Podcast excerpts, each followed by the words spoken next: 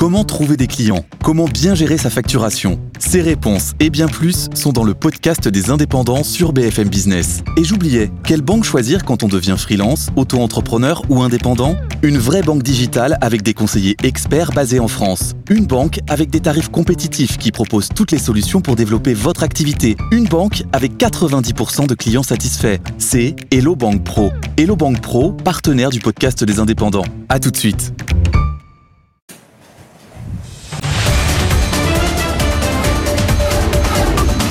Good Morning Business.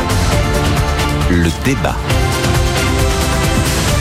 La rumeur enfle. Il y aura un remaniement. Alors, il faudra après être validé par, vous savez, le, la haute autorité, la transparence de la vie politique. Donc, on ne sait pas si on aura le gouvernement lundi, mardi, mercredi. Mais c'est sûr, il y aura un nouveau gouvernement. Mais pourquoi faire, en fait? Avec quel programme économique, Nicolas? Alors, à cette question qu'on s'est posée ce matin, euh, comme on l'a posée plusieurs fois ici, qu'on y a apporté plusieurs fois toujours les mêmes réponses, je me suis, me suis mis un peu dans la peau, vous savez, du cabinet de conseil qui fait un rapport. Alors, je me suis inventé les 4 S. Ah. Et c'est pas les 5 P, les, les 25 Z, ce sont les 4 S. Le premier c'est stabilité dans la politique de l'offre. Ça fait 10 ans maintenant qu'on fait de la politique de l'offre.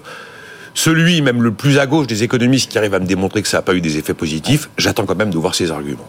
Alors, effectivement, le rythme n'est pas forcément le rythme des lois Hartz euh, du début des années 2000 en Allemagne, mais il y a plein de choses qui, mises bout à bout, sont quand même des choses positives. Le deuxième S, c'est simplification. On en parle, on en parle, on n'y arrive jamais. Alors, si on pouvait y arriver, ce serait quand même pas mal. Parmi aujourd'hui les points de faiblesse de la France mis en avant par les investisseurs étrangers, il y a l'histoire de la complexité. Systématiquement, il y a l'histoire de la complexité. Ensuite, subvention, on arrête les quoi qu'il en coûte.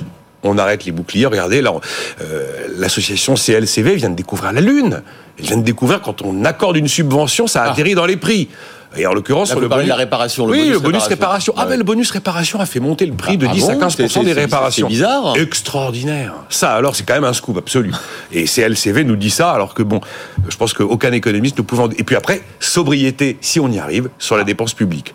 Les 4 Après, S. vous allez parler de sobriété énergétique. On aurait pu mettre 5 Oui, on aurait pu, mais déjà sobriété sur la dépense publique à court terme. Sobriété énergétique, c'est vraiment du temps très long. Oui. Là, le programme économique, il est pour trois années maximum. Donc oui, bien sûr, sobriété, bien sûr. Mais sobriété sur les fameux 12 vrais milliards d'économies.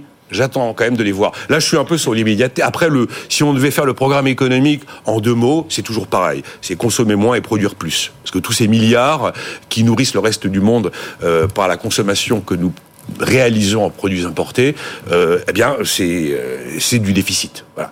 Bon. euh, Et vous l'avez converti, Jean-Marc Alors- c'est parfait. ce alors que- sinon, Eh euh, oui, ça- sinon bon, j'ai oui. j'ai plein de j'ai plein de petites mesures. Alors là, vraiment des petites. Mais alors, je me suis quand même amusé à mon petit jeu favori d'aller demander à ChatGPT quel devait être le programme non, économique. pas vrai. Mais si si si si si.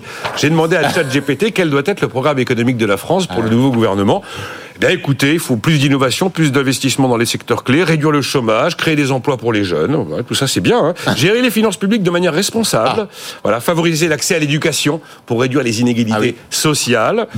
Euh, encourager la numérisation, l'innovation pour stimuler la compétitivité économique. Comme toujours, que des choses tout à fait bien sympathiques, rien de révolutionnaire. Mais bon, c'est un point de départ. Bon, je sais pas, je vais laisser Jean-Marc. Après, moi, j'ai plein d'autres petites idées, mais sur les, sur les idées fondamentales, voilà ce que je me dis. Jean-Marc. Oui, alors pour ce que vient de dire Nicolas, effectivement, on peut être euh, n'être que d'accord. Tout en ayant quand même une remarque sur, je sais pas ce que c'est que la politique de l'offre. C'est-à-dire quand on vous Oh, si quand même, ça veut dire euh, une politique de, de baisse d'impôts favorable Au business. oui, oui, oui. business. Enfin, quand même, Business. euh, à ce moment-là, la politique de l'offre, elle a commencé avec euh, Delors et la rigueur en 1983. Et je suis pas sûr que le plan, les plans de relance successifs qui ont consisté à financer la réparation des. Non, mais on parle pas de ça, on parle par exemple depuis euh, partie de la politique de François Hollande, euh, les changements des règles du droit du travail, les indemnités prud'homales, Oui, j'entends bien, j'entends la bien. baisse euh, des impôts de production, tout ça. Je- oui, mais ça a La- commencé. La réforme fiscale taxe. 2017. Ça, ça a commencé en 83 et depuis 83 tous les gouvernements disent à peu près la même chose. Bon. Euh, oh ben si si vous L'impôt prenez sur la société, euh, le, le- le taux n'était pas aussi Il n'a pas bougé pendant des années, quand même. des années. ah ben il a commencé à baisser en 1984, c'est Fabius qui l'a baissé pour la première fois. Et donc bien. sur- voilà. Là c'est Non, non, factuel. Là, c'est factuel. Non, non, mais Là, bon, bon. il suffit d'aller regarder. Hein. Bon, donc je, je, je pense que cette dis- distinguo qui est euh, qui se veut subtil est en fait totalement inopérant. En revanche, Bon, voilà. en revanche, en revanche, sur le programme, mais moi je dirais une seule chose, je n'ai pas besoin d'avoir ChatGPT et tout ça. Le programme, il y a celui de- d'Emmanuel Macron en 2017, on dit qu'on revient aux sources. Vous avez vu dans les commentaires, effectivement, les Avec le retour des grognards de la Macronie au gouvernement. Absolument, on nous dit on revient à l'esprit de 2017 Ouais. avec les hommes de 2017 et tout ça. Donc euh, le programme, c'est le programme de 2017. Ouais. C'est simple, c'était quoi le programme de 2017 C'était 60 milliards d'économies dans les finances publiques, 120 000 suppressions d'emplois dans la fonction publique. C'était le discours de politique générale d'Édouard Philippe euh, euh, après sa nomination à Matignon, où il disait est-ce qu'on peut continuer à faire semblant de ne pas voir que nos finances publiques sont en train d'aller à la réforme des retraites avec un système par points. c'était la réforme des retraites avec un système par points. C'était la taxe carbone. C'était Eh oui. effectivement la construction de la société client-fournisseur face à la société employeur-employé.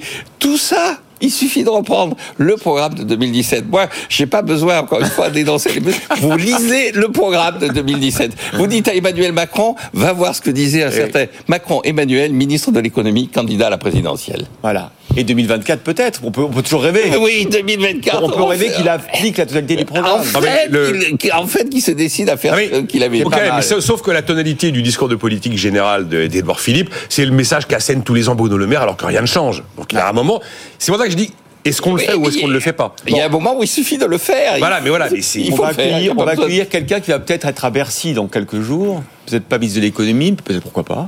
En- écoutez, Charles Rodwell, euh, rapporteur de la mission Ah, ben, pour oui, le ben- gouvernement sur l'attractivité de la France, va vous remplacer, Nicolas. Oui, mais il espère, pas comme chroniqueur. Il, il espère porter une proposition de loi cette année Exactement. au terme du rapport qu'il a remis pour favoriser l'implantation des ETI et des Il est PME. derrière vous, il faut lui laisser la place. Il faut du foncier.